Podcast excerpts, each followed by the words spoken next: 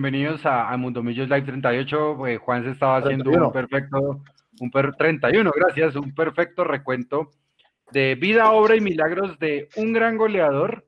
Eh, hizo 54 goles de Millonarios y en este momento nos acompaña desde Medellín con las buenas noches para el Mechu, para Juanse, para Eduardo, Carlos Castro. Hermano, bienvenido. Esta es su casa y muchas gracias por aceptar esta invitación. Eh, buenas noches, eh, muchas gracias a ustedes por tenerme en cuenta. Un saludo muy especial para ustedes y para esa hinchada tan grande como la de Millonarios. Carlos, buenas noches. Eh, gracias por la invitación. yo quiero comenzar esta charla recordando el primer partido, porque yo me acuerdo mucho que era Bucaramanga, y, quiero hacer una salvedad de esto porque ahí nos damos cuenta de que nosotros, nuestra generación, al menos mi generación y la anterior, es una generación que creció sin ídolos. Nosotros estábamos en el estadio Alfonso López de Bucaramanga y entonces era Bucaramanga Millonarios primera fecha del año 2000. Ese día Carlos se corta la cabeza, le toca jugar con un vendaje así y hace gol. Y hace gol, hace gol de cabeza y es el 1-1.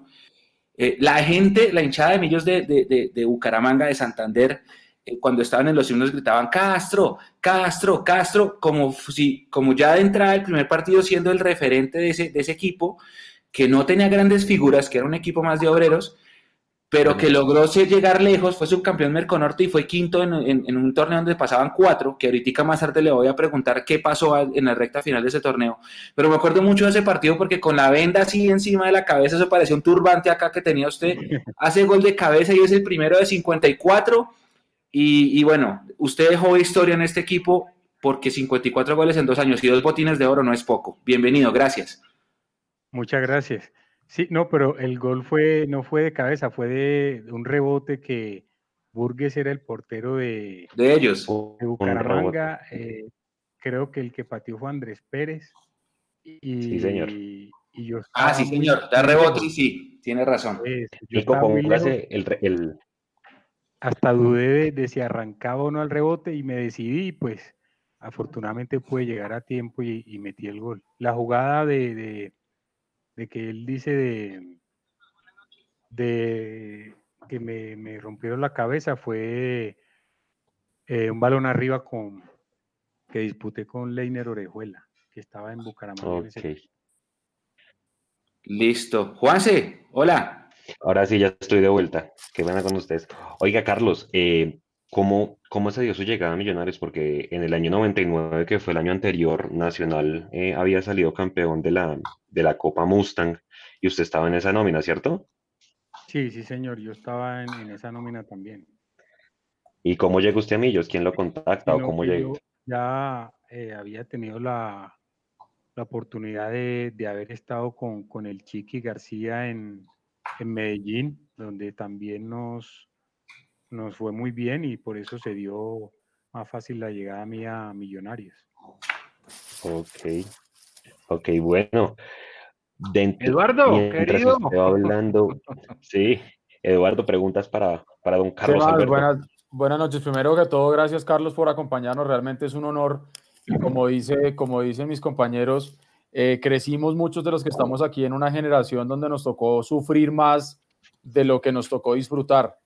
Eh, yo le voy a hacer una pregunta que es, un poco extrafutbolística, pero usted, del, del, fútbol que le tocó a usted en la época en la que usted estuvo con Millonarios, al fútbol de hoy en día, ¿dónde radican las diferencias que, que a usted le llaman la atención?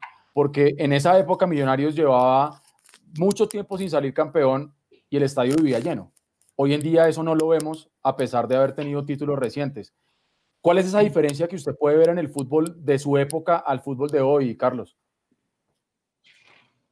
Pues no sé, la, verdad sí es esa. Antes había más acompañamiento en, los estadios y, y, también me parece que había muy buenas individualidades en, en los equipos en ese, por lo menos en ese tiempo estaban millonarios buenos jugadores como Andrés, que, Andrés Pérez que estaba saliendo, Chitiva, pues se tenía buen acompañamiento en, ese tiempo. Ok, estamos hablando básicamente de un tema de, nombres, tal vez diría usted, ¿no? De jugadores que, muevan el, torniquete, como se dice popularmente. Sí, pues ahora, pues yo pienso. Y está usted también, dígalo. Ahora, de pronto, ahora de pronto se piensa mucho más en, en eso, en jugadores de pronto que tengan mucho nombre, pero de pronto ya cuando llegan resulta que, que no es tanto y de pronto eso también puede pasar, pero pues anteriormente siempre había jugadores como muy desequilibrantes en, los equipos. Carlos, em, primero eh, se, puso, se puso la número 7. Yo que tengo memoria un poquito de, de pollo, no recuerdo últimamente un gran número 7 de Millonarios. Me atrevería a decir que que usted fue el último que portó como, como ese eh, tipo, nombre, número de camiseta. Pero también hay otra cosa y es, usted mide 1,67. Y así como usted no mide 1,67, ¿cómo era tratar de jugar con eh, adelante primero, con tanta movilidad y también con demasiados eh, centrales largos y patabrava? ¿Cuál, cuál fue el, el patabrava más jodido que le tocó enfrentar? Pues habían varios, no, no, mejor no dar nombres. no, dar nombres porque la vez pasada cometí el error de dar nombres y me llamaron de uno. Y lo, y lo fregaron. A reclamarme, sí. Pero de pronto sí habían jugadores, los centrales eran muy grandes y acuerpados incluso, pero uno confiaba en su talento y en la habilidad que, que se tenía, al contrario, y me tenía mucha confianza y sabía que, con el balón en los pies les iba a marcar diferencia. y le gustaba disparar fuera del área también, además. Bastante. Bastante porque como me sentía cómodo con las dos para patear, pues siempre estaba pensando en, en, el arco. Oiga, Carlos, ¿cuál es el gol? O más bien, antes de que usted nos diga cuál, díganos cada uno, Nico de pronto si lo vio por, por YouTube o en vivo, Eduardo, Mechu y Leandro, ¿Cuál fue el gol que más recuerdan de Carlos Castro? El que los marcó definitivamente. Si quieren, yo comienzo. Para mí, el, gol que más recuerdo de Carlos fue uno que le hizo al Pereira por allá en el Mora, Mora, en el estadio ese que no es el que el tipo la paró de pecho y de chilena. Un golazazo. Creo que es el mejor que en estética que hizo con ellos. ¿Ustedes cuál recuerdan más? A Santa Fe en el clásico. ¿La tripleta? La tripleta. Iba para cuatro, ¿no? Pero botó un penalti. de confiado. yo, me quedo, yo me quedo también con la tripleta con, con Santa Fe. Yo, yo creo que, que ese día, ese día fue muy, muy bonito. De los poquitos partidos que pude ir al estadio, y recuerdo perfectamente a Carlos Castro eh, celebrando en Lateral Norte. Me acuerdo mucho de eso. Yo creo que los goles en los clásicos siempre van a ser importantes. Carlos, ¿cómo vio usted precisamente ese clásico? Sí, eh, esos, esos clásicos siempre se viven de, de, manera diferente, pero eh, y sobre todo con Nacional, me parece que se, se sentían como, como más cuando era con Nacional. Y, hablando de, de, lo que él decía de los centrales grandes y eso, me acuerdo tanto que en ese partido eh, los centrales de Santa Fe eran grandes y buscaban como intimidar con lo de la estatura y eso, pero lo que les dije, no, no le prestaba atención a eso, sino que confiaba en la habilidad que tenía y por eso precisamente terminé anotándole los tres goles, que pudieron ser cuatro ya con, con lo del penal, yo creo que hasta de pronto ya uno de confiado, de relajado, pues, pero hubieran podido ser cuatro. Carlos, ¿con cuál ¿con cuál año se queda usted eh, en Millos? En, ambos salió botín de oro, eh, pero de recuerdos, de anécdotas vividas, de compañerismo, de directores técnicos, de partidos, ¿con cuál se queda? ¿Con el 2000 o con el 2001? La verdad es, es difícil escoger uno porque los dos fueron súper especiales para mí desde el primer partido hasta el último. Los dos seguidos porque y además fueron de goles desde el primer partido hasta el último partido, entonces, y aparte con, con grandes compañeros. No, me quedaría con los dos, definitivamente. De pronto el, de pronto el 2001, por el tema del, del título de la Merconorte, ¿cómo, cómo a, propósito, cómo vivió ese título? Porque la, la vez pasada hablábamos con otro jugador y él nos decía pues digamos que como no había tantos medios, no había tanta cobertura, ¿cómo vivieron ese título ustedes? ¿Cómo fue ese viaje? ¿Cómo fue esa concentración? ¿Cómo fue esa previa? Porque pues si bien todos sabemos que inclusive el partido de ida, y Nico si puede ir poniendo el gol de Carlos en el partido de ida de la Merconorte, pues fue un partido rarísimo, ¿no? La final de un torneo continental a las 5 de la tarde, creo que no más de 5 mil personas en el estadio, y, y, con qué... ¿Con qué pálpito se fueron ustedes al partido de vuelta allá en Guayaquil? Sí, em, la verdad bastante seguros y porque aparte esa, el partido de ida que yo hice el gol, había jugado el día anterior clásico, eh, me parece que sí, que fue clásico con contra, contra Santa Fe. Y teníamos... Que los eliminamos con gol de Diego Moreno. Sí, señor. Eso, y los y lo al siguiente fue el de la de el de la Merconorte, que ya para el, para el viaje me acuerdo yo que tenía un tirón que me impedía jugar, pero afortunadamente pues tenía compañeros que, que confían bastante en mí y el cuerpo técnico y, y pues pude jugar así como, como en un, yo creo que por ahí un 40-50% digo yo. Vea pues, esa no la sabíamos, esa, esa infidencia que usted jugó lesionado. Hay otra tripleta que inclusive ahorita también la, vamos a poner que usted le hizo en un partido a la América, que curiosamente también se le, se le ganó 4-1. Por ahí estábamos viendo esa tarde los, los equipos a los cuales usted más le anotaba y efectivamente literal tenía, dijo, a Santa Fe, a la América y al Huila. ah, son los, son los equipos a los cuales usted más le, más le anotó algún partido, Carlos, Así que tenga en la memoria que nos quiera contar. Hay uno también muy recordado que fue un 4-3 con Nacional acá en Bogotá. Usted creo que hizo dos goles, ¿cierto? Sí, ese, ese fue muy especial porque lo, lo, que yo venía pues de Nacional y veníamos de, de ser campeones el año anterior y porque también hice tripleta, pero después vimos el gol muchas veces y me pitaron un fuera de lugar que arranqué como, como casi dos metros atrás y me anularon ese, ese tercer gol. Pero ganamos muy bien el partido ese día. Un día de la madre. Y de ese partido, Carlos Sanchitiva decía hace muy poco en una charla que, tuvo, él decía que, usted le, comentaba que, para usted era un partido muy especial porque la gente lo la tenía velada por el hecho de ser paisa y venir de Nacional y que quería jugarse particularmente ese partido distinto a los demás.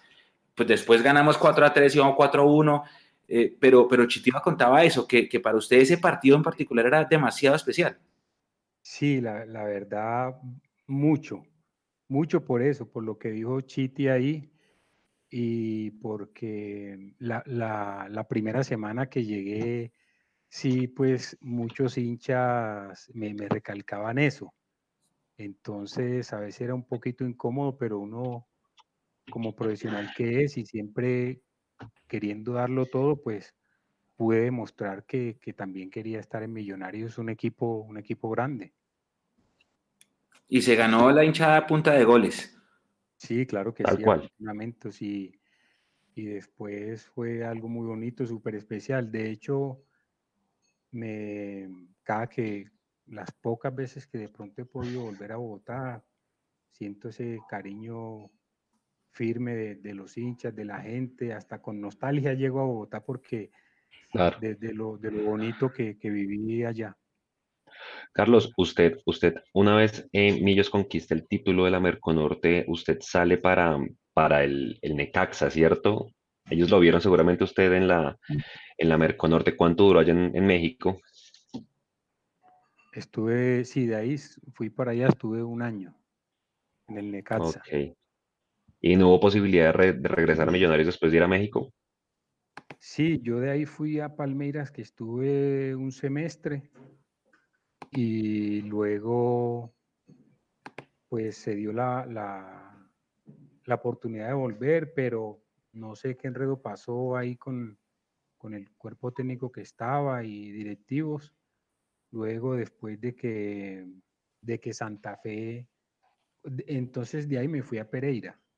Sí, de hecho nos hizo la ley del ex Nico, por ahí está el video también Eso sí. Y, pero no, eso no lo voy a poner. pero fui porque, porque, bueno, cosas que pasan y a veces técnicos y directivos que, que se enredan, pero yo era con ganas de volver.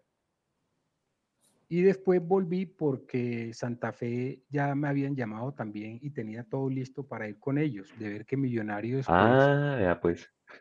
no se, no hacía nada porque yo regresara.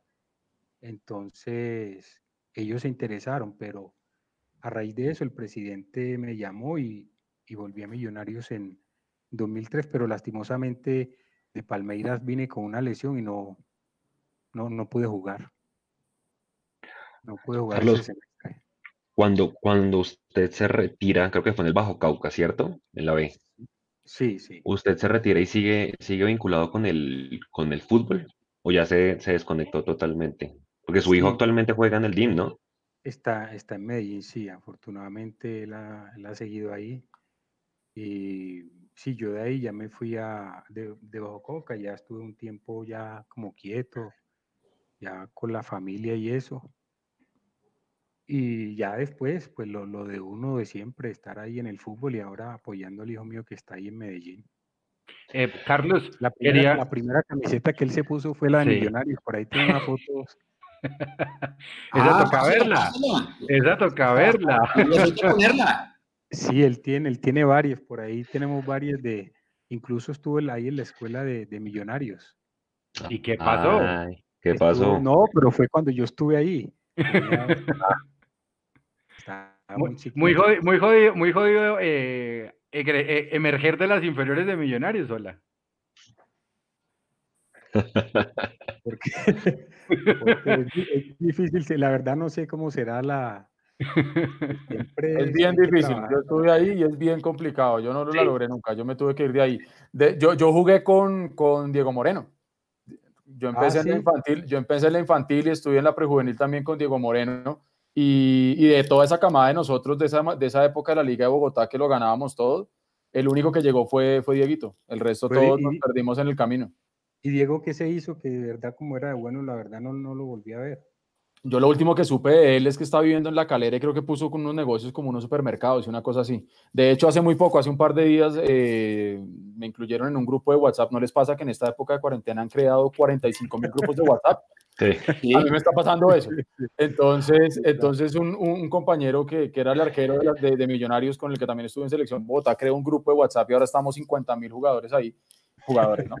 Y ahí está Dieguito y ahí, ahí medio nos hemos hablado, pero pero sí, de la camada nuestra fue el único que llegó, fue el único que llegó y, bueno, estuvo en Millonarios, en, en, el Huila también creo que estuvo él, eh, ah, hasta en Santa Fe creo que estuvo.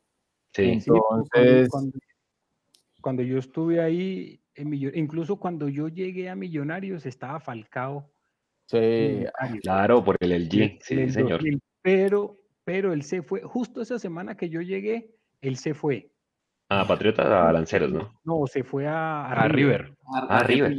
Se fue a River, pero uh, fueron pues, como a los tres días que yo estar ahí, se fue. Que hasta ¿Y usted lo alcanzó a ver? Porque yo lo conocía desde pequeño porque el papá de él fue compañero mío en Medellín. Ah, claro que sí, sí, señor. Oiga, venga, dos preguntas en una, Carlos. ¿quién, quién fue o quiénes fueron sus, sus amigos más cercanos en, en, en, su paso por Millonarios y con cuáles del equipo usted se sigue hablando hoy en día? Pues yo, muy pana, muy parcero desde que llegué, eh, Andrés Pérez. Muy bien con Andrés. Después llegaron Carlos Gutiérrez y Peluso Rego, de acá también antioqueños, muy amigos. No, la, en realidad la llevé muy bien con, con Chitiva, también la, la llevaba súper bien. Era Chitiva y Andrés, a pesar de ser tan jóvenes, en ese tiempo eran muy maduros, muy, muy puestos, sabiendo lo que querían. Ya todavía a la hora que sí, Andrés como que no se piensa retirar. Entonces, muy bien, muy bien con ellos. Venga, Carlos, ahora que usted toca ese tema de Andrés Pérez, eh, una cosa es como lo, lo viven y lo, lo, lo, ven ustedes desde, desde la figura del jugador de, profesional de fútbol y otra muy distinta es como la vemos los hinchas. Eh, esas relaciones de, de, amores y de odios cuando un jugador sale de, de, la entraña de un equipo, como el caso de Andrés Pérez, y luego la resistencia que ha tenido cuando viene a Bogotá y ahora en, en, Santa Fe. Eh, ¿Cómo viven ustedes eso como jugadores? ¿Eso, ¿Eso realmente ustedes lo sienten, los impacta o simplemente ya hace parte del día a día, un día más en la oficina y no importa eh, regresar a la cancha donde usted surgió y que lo estén puteando? Sí, la verdad que es, es a veces difícil. Por ejemplo, a mí me tocó acá, yo 10 años en Medellín y a los y me compró Nacional y a los 5 días empezar el torneo y le hice tres goles. No, pero Uf. también. Carlos. Entonces, a veces sí, los, los hinchas se, se, la toman como, como más a pues es entendible también, pero uno como profesional eh, eh, lo tiene que disfrutar y, vivirlo y darlo todo en el equipo donde está, en el que lo contrata uno. Pero sí, pero sí le da una veces tristeza que de pronto eh, el hincha, por ejemplo, que siempre lo, que lo, lo ha querido uno, lo trate mal porque se fue a otro equipo, sabiendo que uno está cumpliendo un, un trabajo y como profesional que es, tiene que darlo todo donde está. Carlos, ¿qué, qué diferencia jugar en Nacional, en Medellín y en Millonarios? ¿Cuál es la gran diferencia de, de jugar en esos tres clubes? Porque ambos tienen, ah, el, los tres tienen, tienen grandes hinchadas, eh, donde se siente más presión. Eh, ¿qué, ¿Qué diferencias puede haber de pronto en las plazas? Jugar allá, jugar acá en la capital. Lo, lo, que tú dijiste es, eh, es así, lo, los tres tienen muy buenas hinchadas, pero por la diferencia que en, en, en Millonarios y Nacional eh, es, es, o sea, Medellín es muy, pues, o por lo menos cuando yo estaba, era muy acá de local, siempre el estadio lleno, eso sí, lleno. Pero con Nacional y con Millonarios es donde vas a jugar. Uh -huh. es, en cualquier ciudad está eso lleno hinchas de millonarios. Incluso cuando yo venía de, de, millonarios, que veníamos a jugar acá con Nacional o Medellín, los hinchas de millonarios acá en Medellín, en todas las ciudades, igual con Nacional. Entonces, por esa parte, esos dos equipos y por las estrellas que han ganado y todo eso, generan un poquito de pronto como más de presión, porque en todo lado, incluso me acuerdo una vez que con Millonarios fuimos a Pasto que el hotel era, nosotros bajamos normal a, a, la comida y no teníamos por dónde andar porque eso era lleno. Que con, que con Marcio, pues y varios nos reíamos como si Marcio decía, es que, que la selección de Brasil o que... porque mucho hincha de millonario en el, en el lobby afuera del hotel, o sea, es impresionante el acompañamiento que, que dan en, la, en las demás ciudades también, esos dos equipos. Carlos, usted, usted inclusive en su nivel le, le, dio para ir a Selección Colombia. Yo me acuerdo que usted jugó en dos partidos de eliminatoria, creo que uno con, con Paraguay y uno con Chile. En ese entonces se veía tanto la diferencia entre jugar en el fútbol profesional colombiano y jugar una eliminatoria mundialista. Sí, claro, eh, porque, o sea, no es por, la, por el talento y la calidad, sino de pronto por, por el roce que tienen los que están jugando en Europa en los grandes equipos. Eso sí. te llena más de confianza, pero, pero mira que ahora, por ejemplo, comparando a los nuestros que están allá, tipo James, Falcao, Cuadrado, pues ve que tienen el talento y están al nivel de, de los que están en esos grandes equipos que ya no los miran tanto como de arriba, sino que ya son hasta compañeros de ellos. Entonces, en, la, en, las eliminatorias y en los torneos Copas América, pues se miran de igual a igual. De acuerdo. Carlos, yo le quiero preguntar sobre la campaña del 2000. Esta pregunta se le hice también a Juan Carlos Jaramillo y no me supo responder. sí, a ver si por fin se aclara el misterio. A ver si se aclara el misterio porque yo la verdad hay días que no... Resulta que, estábamos, faltaban dos fechas y nosotros íbamos cuartos. Teníamos que visitar a Once Caldas y cerrábamos contra el Cali. El partido contra el Cali lo ganamos 2-0 con dos goles suyos. Pero el partido anterior contra Once Caldas, que se juega con lluvia en Manizales, lo perdemos 3-0 y lo perdemos muy mal. Y ahí el Tolima nos pasa, Tolima pasa a depender de sí mismo y Tolima clasifica. La pregunta es, ¿qué pasó ese día en Manizales cuando ya se unió Juan Carlos Jaramillo, que fue la persona que que hace ocho días? ¿Qué pasó, Carlos. ¿Qué pasó ese, ese día en Manizales? Porque ese 3-0 con Caldas nos costó la clasificación a la final, al cuadrangular final. Este ahí, hombre. ¿Quién es no, Carlitos, Carlitos que, que no, hizo nada ese día. Pero, ¿sabe, que no? Incluso yo en ese tiempo que estábamos jugando la, eliminatoria y estaba con, le habíamos ganado Tolima también. Sí. le habíamos ganado Tolima. Yo le había dicho a Dinas, me acuerdo que Dinas estaba en selección, que le íbamos a ganar a ellos y después ganamos en Manizales y, íbamos a entrar pues nosotros. De hecho, les ganamos a ellos. Yo creo que yo ese día hice como uno o dos goles. Sí, ya le cuento bien, pero sí, sí, sí, sí.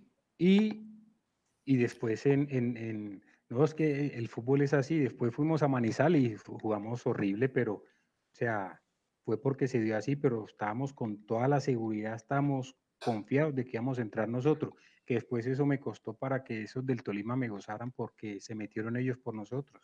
Claro. Sí, usted hace dos goles efectivamente contra el Tolima antes de ese partido con Caldas. Sí, señor. Oiga, Carlos, ¿cuántos? Yo le decía a Dinas que, que, los íbamos a sacar a ellos.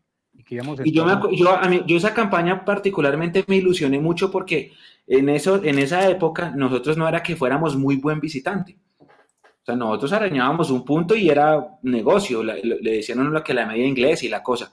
Y hay un partido que jugamos en Armenia que le ganamos al Quindío 3-0 que se lo pasaron por televisión RCN en esa época, para los que no saben, solo se pasaba un partido eh, por fin de semana y nos transmitieron ese, y ganamos 3-0 hasta Millán hizo gol, el lateral izquierdo, Oscar Millán, ¿se acuerdan? Hizo gol Millán, y yo dije, no, este, este es, o sea, este equipo pinta bien, pero pasó ese, día. ¿Ese día hizo gol Marcio, creo? Eh, Quindío, muestre. No, ese hizo gol Millán. ¿Quién más hizo? Hizo gol Marcio, Chitío y Millán. Sí. Sí, me acuerdo. Ahí me sacaron eh, porque metí una plancha. sí, me acuerdo de ese partido. Sí, teníamos un equipazo. A mí el equipo que más me gustó es cuando Carlitos, eh, con las buenas noches. Tú y, Marcio arriba y Chitiva y yo por fuera. Y me encantaba el equipo así. Ah, claro. Uf. ¿Cuántos goles le puso usted a, a, Castro Jaramillo? No, eh, eh, yo, le, yo, yo creo que eh, no me acuerdo, pero aquí hay uno que él me puso, que el otro día lo puso. Ah, el que poniera yo. No, no, no, pues este, cuidado, uno no le hacía pase. Se ponía bravo, ¿viste? Se tocaba hacerle los pases todos a él. ¿Él, ponía, ¿Él ponía premio por pase gol o no, Juan Carlos? Sí, sí, estaba premio, sí. Estaba premio. Ah, sí, pero que creo que no, no, no, no pago, no pago. Ay, yo, yo te hice contra el América y no pagaste, ¿no? Ese sí te lo dije, ¿te acuerdas? Ganamos 3-0. Yo desbordé por la derecha a Biafara y te la puse atrás. Le pegaste el primer palo. ¿Y ustedes saben por casualidad cuántas veces coincidieron haciendo gol en el mismo partido? Varios, varios. Uno nomás, Juan Carlos. ¿Ese?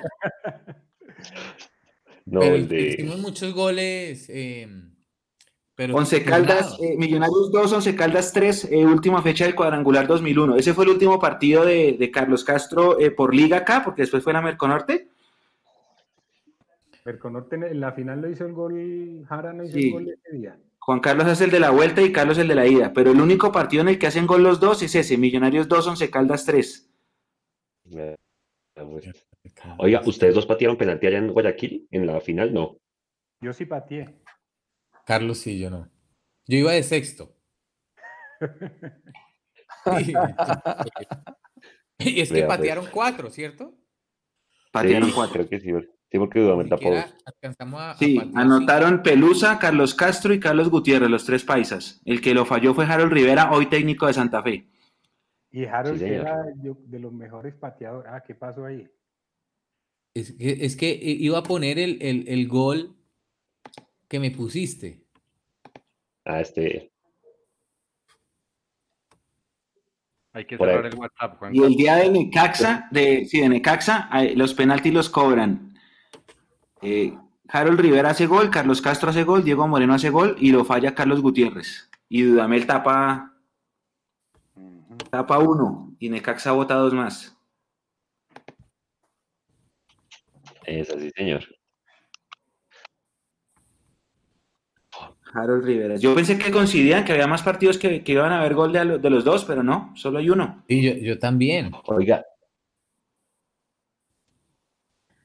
Ambos Ustedes ambos alcanzaron a jugar con John Mario Ramírez en el 2001 cuando regresó, ¿cierto? Yo creo que alcancé a jugar algunos partidos. Sí, yo estuve todo el 2001 cuando él llegó. Ok. Muy buen jugador ese man. Sí.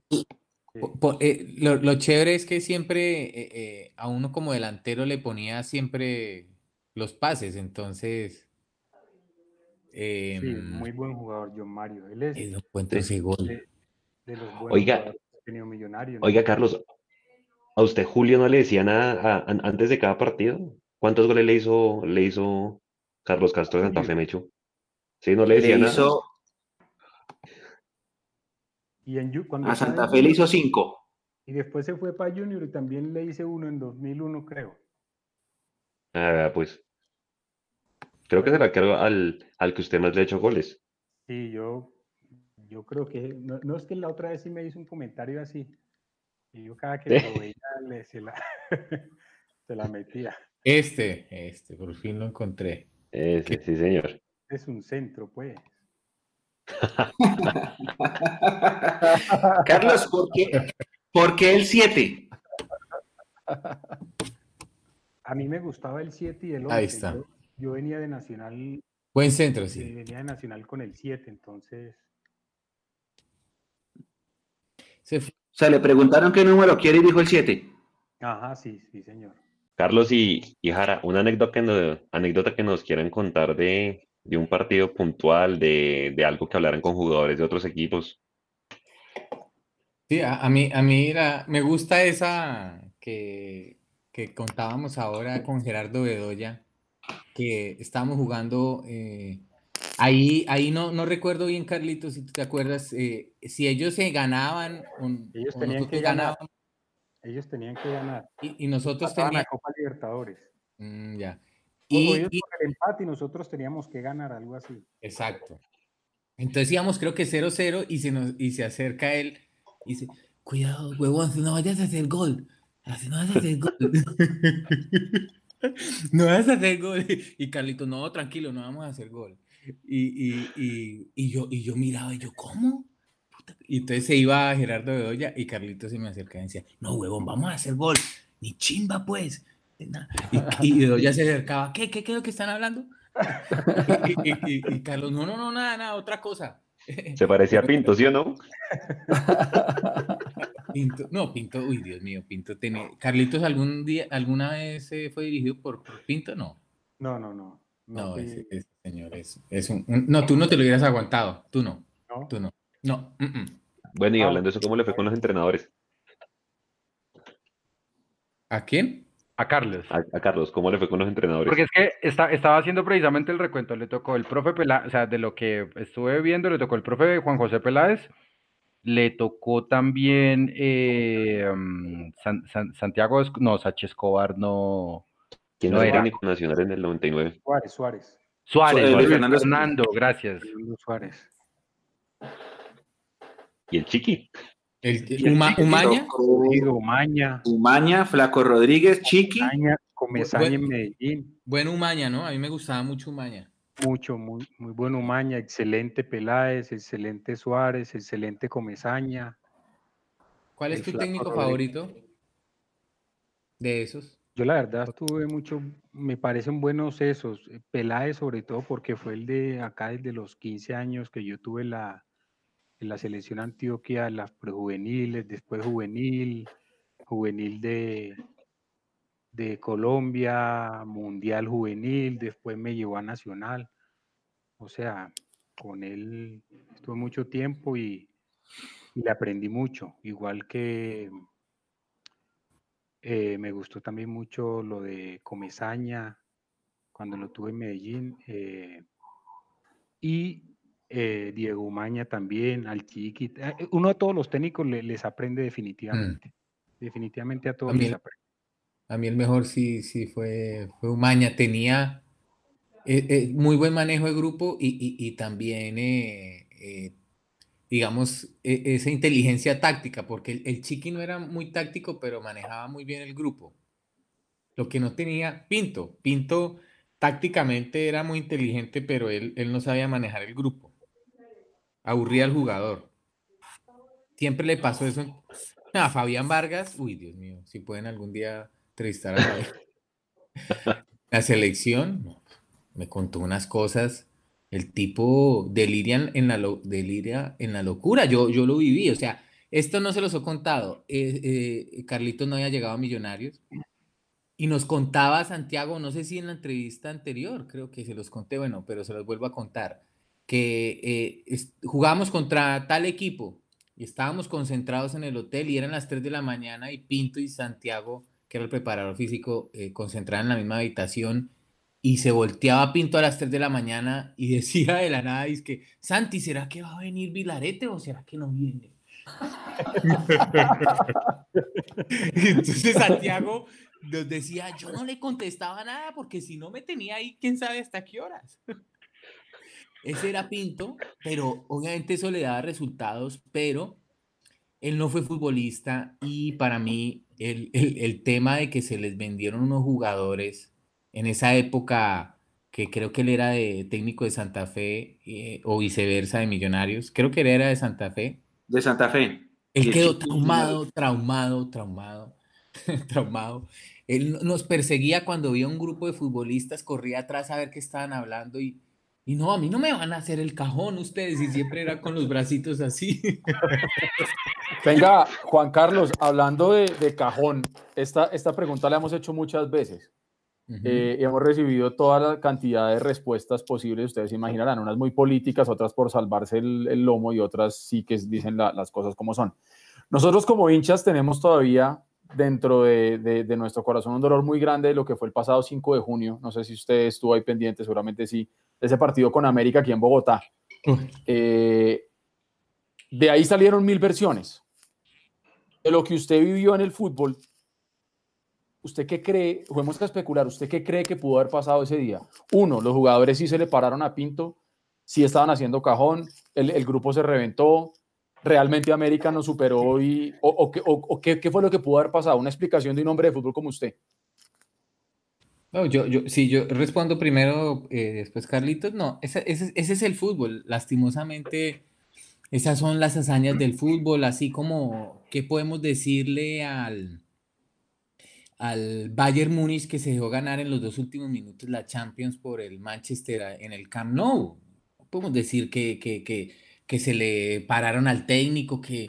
ahora la Libertadores que le ganó Flamengo a, River. Son ah, hazañas, hazañas del fútbol como la vida no tiene, eh, digamos, explicación. A uno le duele por, pues porque lo más lógico y obvio era clasificar Millonarios. Eh, eh, la campaña con Pinto fue muy buena. Yo a Pinto lo hubiera nombrado director de, de ediciones inferiores y para tener una idea futbolística, un tipo que, que se hubiera obsesionado con, con tener unas divisiones inferiores eh, eh, con un nivel eh, táctico y de entrenamiento muy alto, pero él, él, ya no está para el fútbol moderno de, de, manejar un grupo cuando ya al, al futbolista se... Antes, Carlitos, debes tener alguna anécdota que se te aparecieron en la casa, que, que nos llamaron, que nos... No, yo, yo iba, iba, a decir eso. Yo a muchos, a muchos hinchas, con, mucho respeto, que a veces me dicen eso, yo digo que el que asegure eso es porque es un ignorante, pues. A mí me parece imposible que un, un grupo de jugadores, eso es imposible que se pare en una cancha. Imposible, imposible. Hijo madre. Eso es imposible. Miren, nosotros siempre. Le pongo un ejemplo. Yo soy. O sea, yo salgo a jugar, pero yo no me la voy bien con el técnico y yo salgo a jugar mal y me paro en la cancha, los hinchas no le van a dar duro al técnico, sino a mí. O sea, yo tengo que salir a, dar lo mío y a mostrarme, independientemente así yo odio al técnico. Por lo menos yo jugué 20 años de fútbol profesional y, nunca lo vi que alguien se parara por el técnico por, y, tuve compañeros que odiaban a técnicos. Pues los pero nunca los vi que se pararon. No, es que, es que eso es... Por uno. Eso está en la sangre. Eso, es imposible. Uno, uno empezó, y luego, digamos, Carlitos. Carlitos que, que, eh, que jugábamos eh, eh, cualquier amistoso o pichanga y era ganar y jugábamos con todo. Ustedes mismos si juegan banquitas o juegan PlayStation o juegan en la casa o eran niños, en, el tema de la plata o de, de, de, otro, no, ustedes jugaban por ese amor, esa pasión. Yo les puedo decir que cuando estábamos con Pinto, Pinto éramos 13 y llegó el Chiqui y fuimos 29 fechas invicto. Si yo miro en retrospectiva qué pasó, eh, los equipos de Pinto tienen un pico altísimo y una bajada brutal porque él lo desgasta uno. Lo, lo entrena uno al máximo, le saca al máximo. se lesionaba mucha gente por tendinitis, pero los que quedábamos ahí resistíamos, teníamos un nivel físico y también una disciplina táctica que, que eh, él iba sacando lo mejor del equipo y sobre todo fortaleciendo su parte física. Pero si él le daba el manejo de grupo a otro y, confiaba, él puede estar 3, 4 años, pero entonces eh, el jugador sabe cuándo tiene que descansar, cuándo está lesionado. Eh, si hemos visto la, la, el documental de Maradona, metía desde el domingo hasta el miércoles y, y de jueves a viernes eh, eh, perdón, como hasta el martes y del miércoles al sábado se limpiaba y, jugaba, o sea, entonces, eh, em, al final de cuentas, ¿qué puedo decir? Miro y que un tipo nos llevó a un rendimiento muy alto y llegó alguien que manejó el grupo y lo cogió entrenado y, con un nivel, digamos, disciplina táctica muy alta y nos sacó 29 fechas invicto y lástima que no fuimos campeones porque era para ser campeones. Eh, eh, pero después a los equipos de, de Chiqui se le caían, para mí, por intereses primero particulares, era, era igual. Eh, y no tenía una gran inteligencia táctica. Entonces, eso, eso puede llegar a uno, uno mirar en retrospectiva que, que el equipo se cayó a, se le cayó a Pinto. Si ustedes me preguntan, uno sentía que faltaba esa alegría en el entrenamiento, esa donde, donde, donde risas, donde uno es un profesional y trabaja al máximo, pero ahí hay risa, hay alegría. Con Pinto se, se acababan, como que él mataba ese espíritu, esa alegría, y al final de cuentas, como les decía también la vez pasada, el, jugador es un artista que necesita estar inspirado bien para, para, para dar lo mejor de sí. Si Carlos Castro no estaba tranquilo bien en su casa y entrenando, no iba a meter esos, esos pepinos. Yo a él los miraba por, por la, la, frialdad. Yo te vi, creo que ese, ese, ese, ese partido que si hiciste dos goles contra el Tolima, yo estaba atrás calentando el arco. Y tú le amagaste como dos o tres veces al arquero. Y yo, no, ese tipo, qué nervios. Lo ¿Te acuerdas de ese gol o no, Carlitos? Sí fue contra el Tuluá. Ah, fue contra Tuluá.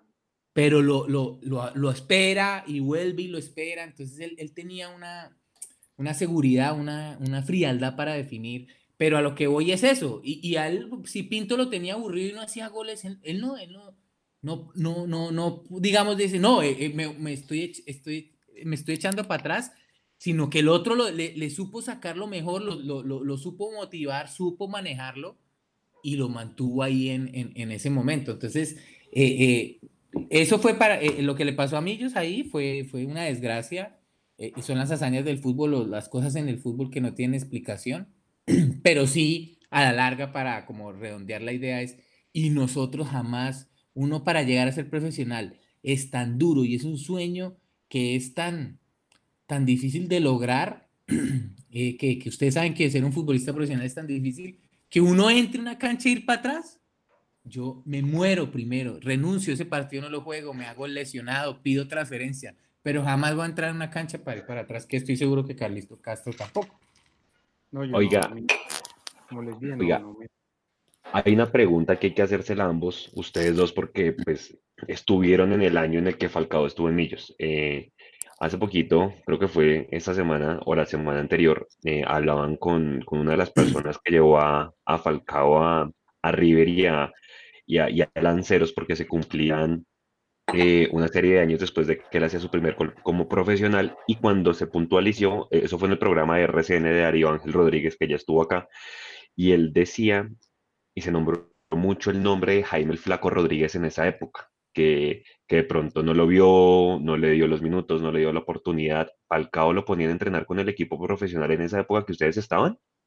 Yo nunca lo vi. Nunca lo vi, Carlito.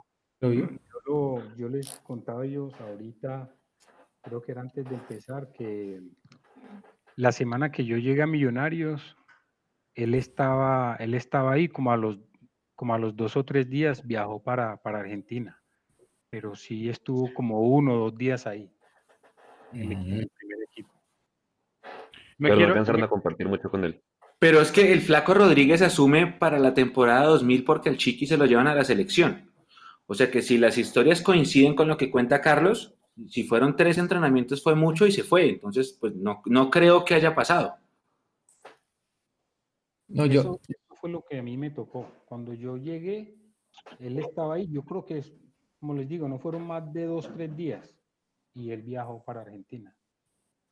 Carlos, ahorita, eh, la, semana pasada, Juan Carlos, que, también lo tenemos aquí al frente, nos decía que el Chiqui García precisamente era un gran manejador de camerinos. ¿Qué es lo, qué es lo, que, lo, que, lo que usted más, más valora, si se puede decir, de su, de su paso por, por Millonarios? Precisamente esa camaradería con sus compañeros, Carlos, con los entrenadores, incluso con los directivos, la comunión con la hinchada, eh, ¿Qué fue lo que mejor lo hizo sentir cómodo acá en Millonarios de todo ese periplo? No, eh, ahorita ya pues también había comentado algo sobre eso, ¿no? Eh, los compañeros, como con el Flaco Rodríguez ya también había estado en Medellín, como dos, tres años, había sido técnico mío en Medellín, el Chiqui también ya había sido técnico mío en Medellín y llegué y me encontré con, con muchachos jóvenes como Juan Carlos, Andrés Pérez, Chitiva, que, que me recibieron muy, muy bien, hice muy buena amistad con ellos. Después llegaron los de acá, Carlos Gutiérrez y... Y Peluso Orrego. Siempre estuve bien rodeado de, de compañeros con los cuerpos técnicos y aparte después también llegó Umaña, que era un gran entrenador y aparte eh, también se integraba mucho con el grupo. Mechu, ¿qué pasó? Mechu, Mechu, ¿qué pasó el 14 de mayo del 2000? El Día de la Madre que le ganamos a Nacional 4 a 3. que nos tienen preguntando en el chat, Juan Diego Moreno, que por favor, eh, Juan Carlos y, Carlos, eh, si nos pueden comentar o hablar de ese partido del 4-3 contra Nacional. Último Día de la Madre con mi mamá viva. Mi mamá falleció después de eso en agosto, así que para mí es un partido muy especial. Pero bueno, que los protagonistas lo cuenten. Creo que, creo que no lo jugué, ¿o sí? Ya, yo, ya yo, yo ahorita lo dije, no. Sí, usted lo contó completo. Ajá. Ah, yo no estaba. Y, y, Antes de que entrara Juan, sí. ¿Los goles de quiénes, quiénes los hicieron? Dos de Carlos Castro, uno del Choco, el último, el cuarto. Flaco Rivera. Y el Flaco me mm. anularon la tripleta a mí ese día, el tercero que arranqué como dos metros atrás. El del flaco fue de penal. Y es que íbamos 4-1 y todos felices, porque es que ese día para la hinchada también tiene un, sentido especial, porque fue la primera vez que las dos laterales se llenaron de barra brava. Era comandos en norte y comandos en sur. Entonces, claro, eh, hacía gol, eh, hacían gol y se iban a celebrar a norte o se iban a celebrar a sur. Por eso ese día para la hinchada, sobre todo para esta generación eh, que les digo, es muy especial. Ese 4-3. ¿Qué año fue? 2000. Y hace autogol Cortés. Y también, eh, y también yo ahorita también lo dije que sentía más ambiente de clásico, o sea, con Santa Fe eran muy buenos, pero con Nacional pienso que se vivían más. Claro, con Nacional. O sea que Carlos... Hay otro partido que a mí me llama mucho la atención, no sé si ustedes se acuerdan, un partido con el América, que vamos perdiendo 2-1 al final del primer tiempo y entra Chitiva. E-, ese día también creo que votamos un penal, no me acuerdo quién lo vota. Y empatamos 2-2 y luego hace el gol el Andrés Pérez debajo del arco el 3-2 que se va a norte a cantarlo. Ese día yo sentí que el Campín se iba a caer, porque América fue el campeón de esa temporada, de la temporada 2000. y, le ganamos un partidazo, pero un partidazo, me acuerdo. Creo que Chitiva fue el que votó el penalti. Pero ganamos 3-2. Ese día yo también sentí que este equipo tenía una mística terrible, el, equipo del 2000. No, ese, ese, para mí era un equipazo. Vea, hay, hay un partido, a ver si, si se acuerdan de esta anécdota. Eso fue en marzo 19 del año 2000 un partido así de esos, de esos épicos que empezamos ganando, nos empata Alex Daza, que jugaba con el Once Caldas, y Carlos Castro hace un gol al minuto 93. Un aguacero en el campín. ¿Sí se acuerdan de ese partido? No me, no me acuerdo. Fue, fue, fueron los goles de Carlos Castro. Ainao. Sí, Ainao. Sí, sí, sí sí, señor. Venga, yo aprovecho, yo aprovecho para, porque me la dejaron en punta ahí hace un 20 segundos.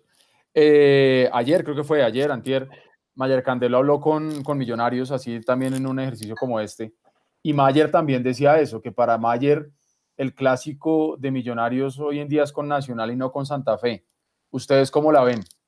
¿Cómo la ve Carlos y cómo la ve, la ve Juan Carlos? Sí, yo, ya como la, tercera que vuelve y digo, no, con Santa Fe eran excelentes, pero con, con Nacional era mucho mejor el ambiente, todo, pues me tocó a mí y todavía los... En la, en la época que, que estábamos, Carlitos y yo, Santa Fe eran nuestros hijos, o sea, lejos todavía, en la época de, ahora sí que nosotros todavía yo se lo juro, y, a esto que no, no es por arrogante de, de, de, contra los santafereños, pero jugábamos contra ellos y yo veía unos jugadores que decía, ¿esto es Santa Fe? Y siempre les ganábamos, nunca nos ganaban, máximo empatarnos que decíamos, no, ¿cómo nos va a empatar este equipo malo?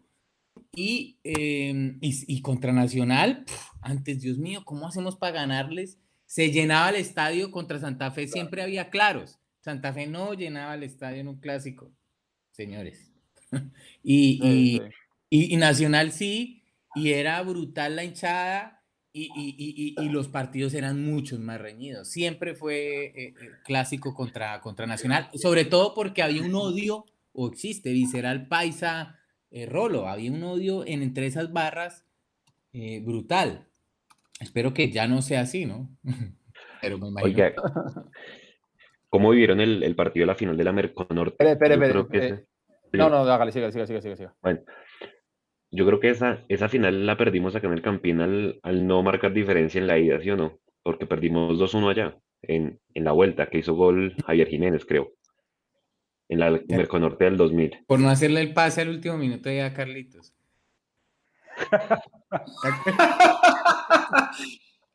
y la mandé por encima del arco.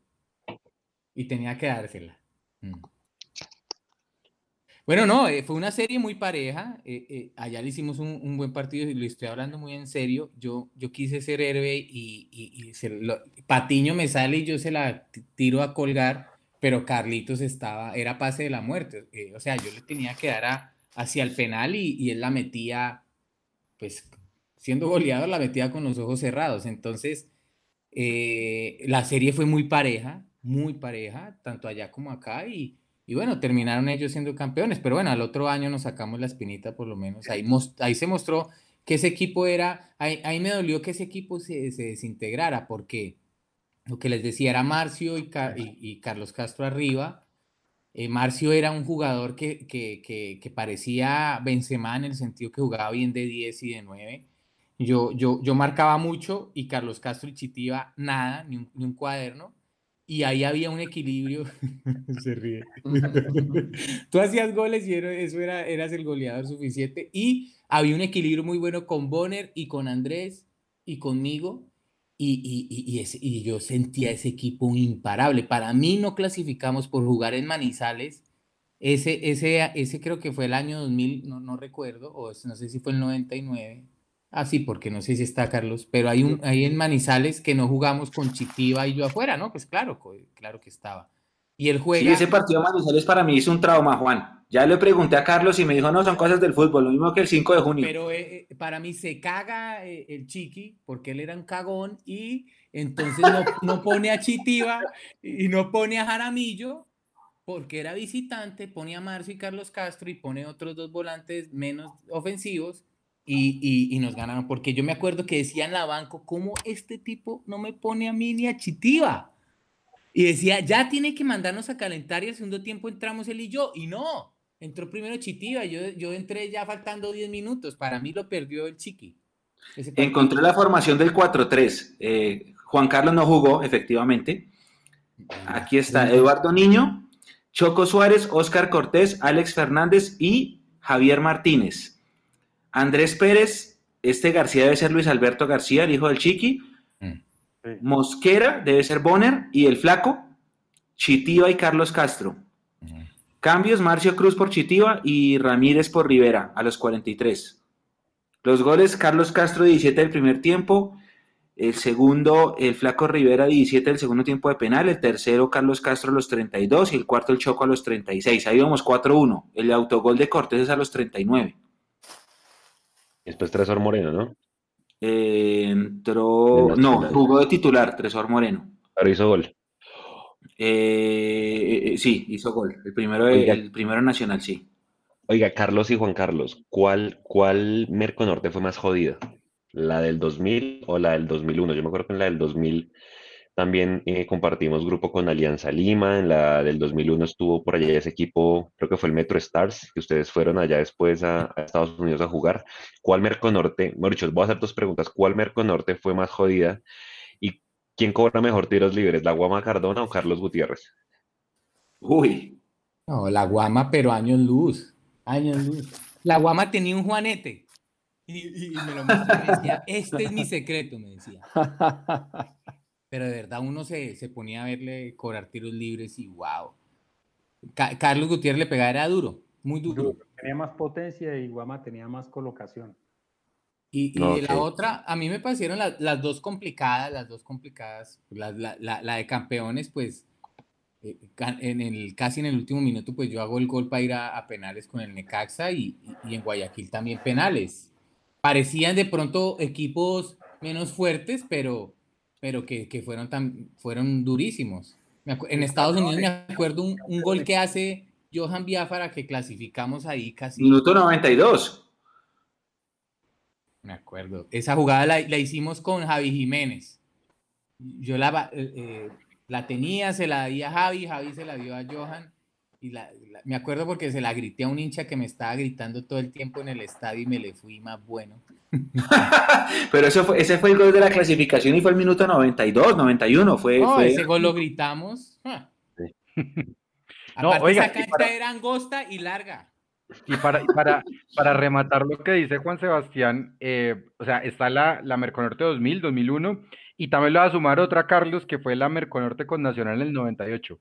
¿Cuál fue la, la, la parada más brava si las puede poner como a comparar esas tres?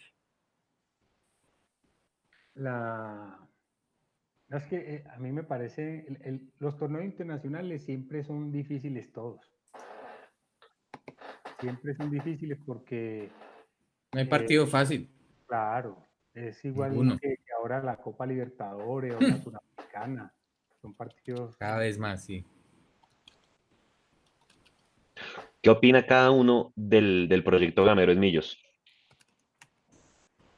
A mí me gusta, eh, me parece me parece que, Gamero viene demostrando que es un gran entrenador.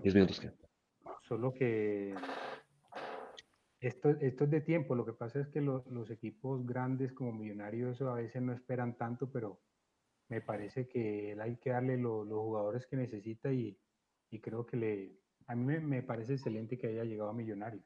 Aparte, él ya fue campeón ahí como jugador y, y más ahora me imagino que como técnico también lo quiere ser.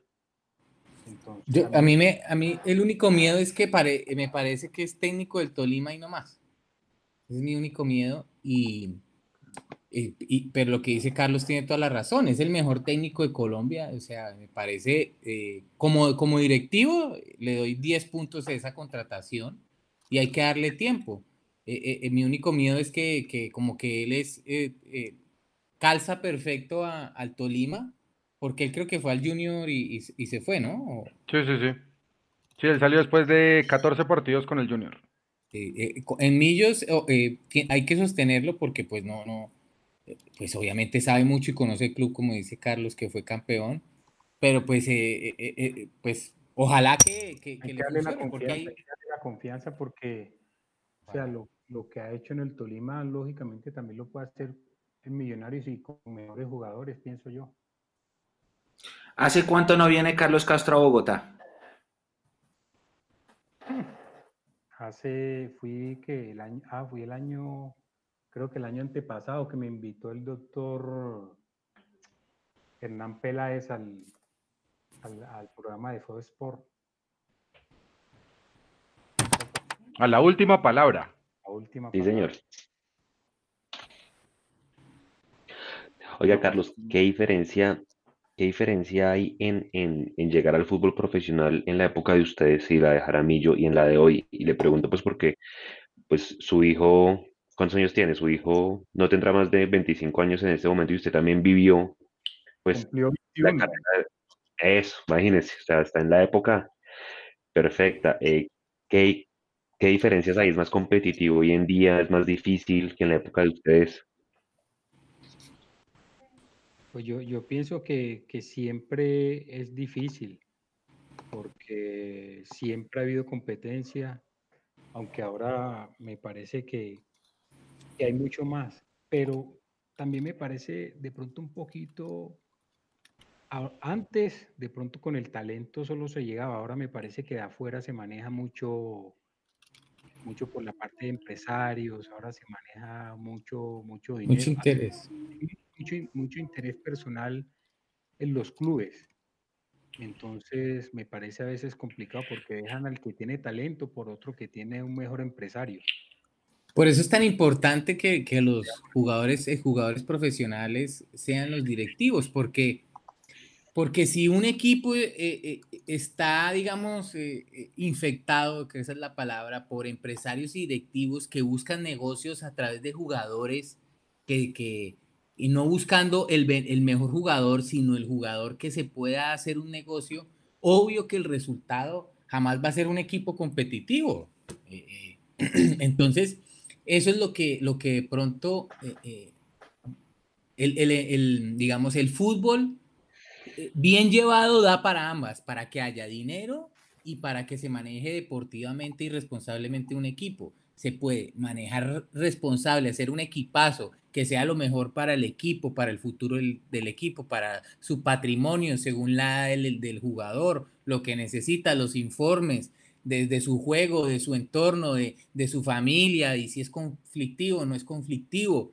Y, y, y, también, y si es un proyecto a largo plazo y, se, y, se, obviamente se tienen éxitos, va a venir el dinero, que es lo que ellos buscan. Entonces, es un gana-gana. Eh, pero si se está pensando eso, jamás un, un, club va a tener resultados. Y lo que yo viví, porque yo sí vengo de las divisiones inferiores de Millonarios desde la última hasta la primera, fue eso. Nunca les importó las divisiones inferiores, siempre vinieron jugadores de otro lado. Y Bogotá tiene miles de jugadores yo sí haría una directiva de que primero Bogotá, y estoy seguro que en 3, 5 años se tiene una camada de futbolistas bogotanos excelentes, como era el Valle y como era Antioquia. Antioquia solo jugaban allá los países, en Valle solo el Valle, y amaban su región y, y, la eh, representaban con orgullo. Y, y, eran los mejores, porque cuando viajábamos las infraestructuras deportivas, las mejores siempre las tuvo Antioquia. Eh, eh, y viajamos allá. Entonces, ¿por qué Bogotá no? Porque eh, habían intereses de otro tipo y no había ese amor por el fútbol bogotano de promover los jugadores bogotanos. ¿Cómo que Bogotá qué jugador tiene? En mi época éramos Chitiva y yo, y después Roballo. No, ¿qué es eso? Por Dios santo. y Schomberger. Ah, ese es alemán. Entonces, eh, Schomberger Pérez. Eh, hoy en día ya. No, pero sí tenía un segundo apellido, creo que la mamá era de Boyacá, fuera de chiste. no, yo jugué con el hermano menor, con, Johan. Eh, Bocha, imagínese. Es, medio un chiste, pero, pero eh, eso es lo que tiene, tendría que, que hacer Millonarios y, y, y, de ahí, obviamente, pues para responder ya la pregunta, a mí me parece que sí, en todas las épocas ha sido difícil eh, muy difícil y depende obviamente de, cada quien de, esforzarse y, sobresalir, que eso sí, obviamente eh, nadie tiene la última palabra, pero, pero bueno, al final de cuentas, eh, si, hay el, si el fútbol es justo en el sentido que se está viendo el mejor jugador, al final de cuentas los mejores llegan y sobre todo hoy en día que, que, que está tan, tan modernizado el tema digital y se puede ver un video de un jugador muy rápido.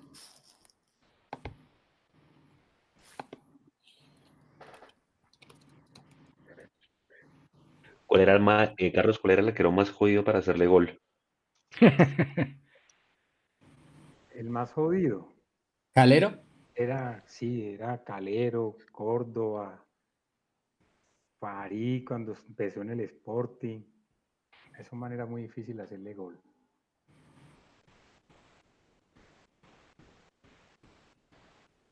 ¿Quién, lo llevó usted a Santa Fe, Carlos? ¿O quién quería llevarlo a Santa Fe? Pues a mí me llamó directamente Comesaña cuando estaba en Pereira, que regresé de Palmeiras. Me llamó directamente él. La verdad no ni sé ni me acuerdo quién era el presidente. Hablé directamente con él que me llamó. ¿Cuánto duraste en Palmeiras? Yo no me acordaba. Seis meses. ¿Y en el Necaxa? Un año. ¿Y qué tal te fue en Necaxa? Bien. ¿Sí? Pues sí, bien. Lo que... O sea que según las cuentas, cuando Carlos Castro vuelve a Millonarios es en el 2003. Sí. Segundo semestre. 2003, segundo semestre. Pero en ese segundo semestre es que se va para el Pereira. No, yo el primer semestre yo estuve en Pereira.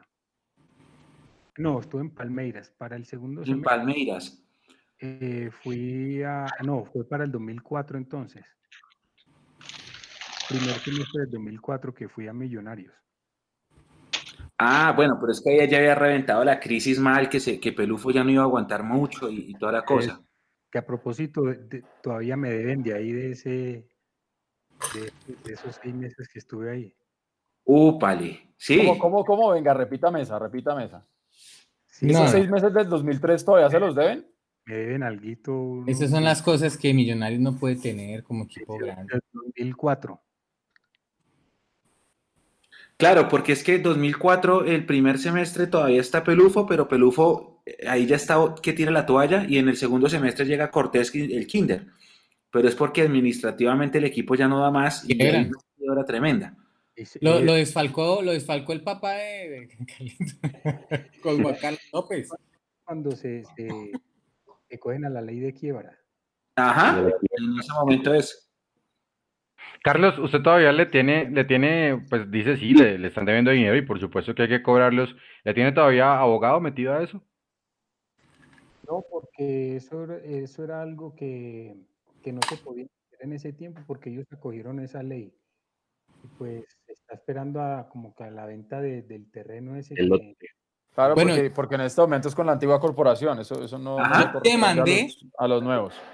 Yo sí demandé Gané, las dos primeras instancias y, perdimos en, casación en, la corte, pero creemos que fue por, por presionar al, magistrado que, sacara la, la, sentencia porque pues llevaba mucho tiempo. Eh, fueron como ocho años y, y, al final perdimos, pero a mí sí los dos primeras instancias me han reconocido un día de sueldo por un día de mora y eran como, como más de tres años que ellos abonaron una parte o, la, deuda que como ellos la tenían pensada. Otros no, no, no demandaron, yo sí demandé a través del sindicato de jugadores, pero pues al final de cuentas, esa no es una buena vía porque se demora mucho y al final yo creo que, que no sé si, si fue buena idea o presionar al magistrado o, algún contacto, porque pues eh, eh, me decía la abogada que era la primera vez que veía que una sentencia laboral que normalmente es favorecer al empleado sobre el empleador, que las dos primeras instancias se gane y que la, el magistrado la tumbe. Pero bueno, eh, al final de cuentas lo triste es que Millonarios es un equipo gigantesco para que, para que hubiera tenido que vivir esa vergüenza de verle hasta al, chofer Ricardo, me acuerdo, a todo el departamento médico, eh, porque yo vi con mis propios ojos lo que hicieron directivos y técnicos y, que hoy en día, después de 20 años, lo digo, eh, no fue, se manejó de manera honesta y transparente y las consecuencias es eso, que un club, que ustedes, los que escuchan esto, que son los hinchas, lo desfalcaron unas personas por beneficios personales y nunca vieron el beneficio del club. Y, y si eso no cambia, como en el fútbol y la política, nos seguirán clavando. Carlos, ¿usted se imagina darle ¿Usted se imagina darle un aguardiente a Juan Carlos que ahorita está tomándose una cerveza? Yo después de la pandemia dije, voy a salir a decir, antes de que Después de la pandemia hay que decir porque nos morimos, no, hay que decir todo como es. Bueno, y después de 20 años, y yo, bueno, hablo con la verdad, trato de hablar con la verdad, sé que lo que digo puede ser fuerte, pero se lo digo también en la cara al chiqui y al hijo del chiqui, lo que me hizo, lo que me dijo, porque las malas personas se, les puede decir las cosas en, la cara y no hay problema. Y yo sé que, que, Carlos me conoce y de pronto sabe que yo tenía un carácter fuerte. ustedes nunca van a escuchar de él o de Chitiva o, de, de, ellos hablar así, pero yo después de 20 años no hay nada que perder y antes mucho que mejorar, que la gente se entere para que votemos por alguien que le importe el club, no sus negocios personales. Millonarios es muy grande y hay mucho dinero alrededor. Y si alguien hace lo que hacen en River de Argentina o Nacional de Medellín o Independiente del Valle de Ecuador, Millonarios es de América. Aprovechando el tema del regionalismo, Carlos, una pregunta. Usted sale ahí a la calle en Medellín y, la gente lo saluda, obviamente, lo, lo, recuerda ya en los equipos, pero ¿le dicen algo por haber jugado en Millonarios o no? Nada. No, no, no, para nada. Para nada, no. Acá siempre lo, lo, lo, reconocen uno los de Medellín, mm. los de Nacional, ah, que qué bueno que estuviste en Nacional. Eso no hay ningún. Y no falta el de Millonarios, que también, ah, yo soy hincha Millonarios. No, antes al contrario, es muy agradable porque cada, cada hincha se lo reconoce a uno. En Medellín, en Medellín para mí es la, la mejor hincha del fútbol. A mí me, me encontré con unos del Medellín en un baño de hinchas del Medellín y uno le dice al otro, este es Jaramillo el que nos hizo dos goles y yo me van a, cascar y me felicitaron. y me felicitaron. E, ese, es el, ese es el paisa con el fútbol. Mm. Venga, hablando, hablando de eso, yo, yo, yo soy muy del estilo suyo, Juan Carlos, de decir las cositas ahí. De hecho, ya me gané ahí un par de enemigos en Millonarios, me bloquearon en Twitter un tiempo, me quitaron la acreditación. Bueno, en fin. Eh, pero eh, hablando de este tema, nos han querido vender a, todas las hinchadas del país que en Medellín eh, todo es paz y amor. ¿sí? Entonces, cuando es el clásico allá de Nacional Medellín, las dos hinchadas se toman de la mano y son muy hermanitos, pero, pero con el hincha bogotano o el hincha visitante no se puede tener lo mismo. Carlos, usted que está allá y usted que vive el fútbol allá, ¿por qué no se puede hacer algo así. O sea, si, si entre las hinchadas de la ciudad se pueden eh, juntar en un estadio, ¿por qué insisten todavía en, en, cerrar fronteras para las hinchadas del resto del país? ¿Usted qué cree que puede ser? Yo, yo lo que pienso es que de pronto se, se, se, quiere lograr de pronto como que aquí no haya esa, esa rivalidad, que vea que ya desde un tiempo para acá los alcaldes anteriores han querido que tanto los de Medellín como Nacional vayan al estadio y de hecho se, ha logrado y de buena manera. De pronto empezar primero acá, ya después como, como abrirle la puerta a los demás, que me parece que, sería lo mejor para todos. Así todos, cada quien puede acompañar a su equipo, como lo, que decía ahorita en un principio, que, que va uno a todas las ciudades y encuentra hinchas de, de Nacional y de Millonarios. Así que todos también puedan, puedan venir acá, me parece eso también hay que trabajarlo. Porque Mecho, usted ha, usted ha vivido las duras y las maduras allá en Medellín, cuando usted ha ido allá a cubrir a Millonarios, Mecho. Sí, sí, sí, sí, sí, el ambiente es el, ambiente es fuerte. Sí. Millos, Nacional creo que es la rivalidad más fuerte, ¿cierto? Sí, sí, sí, digamos que con el Medellín no pasa nada, con el Medellín uno se puede incluso hasta sentar con ellos, tomarse una cerveza y bien, con Nacional la cosa es muy fuerte, muy fuerte. El, el, día de la final de la Copa Colombia 2013 creo que fue el día en que más representimos como hinchas y quienes estuvieron en Medellín ese día eh, dan fe de esto que, que, estoy contando. Muchas personas incluso no volvieron a Medellín después de ese día y, y, cuando van van contra Envigado porque es un ambiente más familiar, porque el polideportivo se llena de hinchas de millonarios. De hecho, es bueno que haya contado Carlos la historia de que lo saludan la gente de Millos porque allá en Antioquia hay mucho hincha de Millos, obviamente está eh, escondido porque dominan las, las, las, dos hinchadas locales, pero, pero el partido con Envigado es diferente, ¿no? Y, últimamente, bueno, cuando, cuando fue Río Negro, Itagüí también es diferente, es, un poco más pacífico que, que, ese partido con Nacional de Medellín.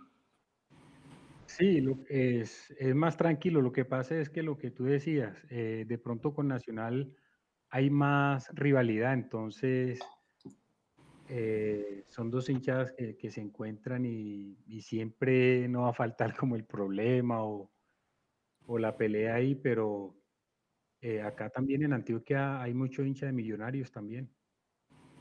Oiga, la última, la última pregunta para Carlos, que sabemos que ya se tiene que ir y pues agradeciéndole, ¿verdad? Pues por este tiempo. Eh, esperamos pues que los hinchas hayan resuelto todas las preguntas, sé que hay miles, pero bueno, aprovechando a los dos, a Juan Carlos y a Carlos, si ustedes fueran jugadores activos hoy, con el famoso protocolo que se hizo en la de mayor, si se les pregunta a ustedes, ¿aceptarían jugar bajo esas condiciones?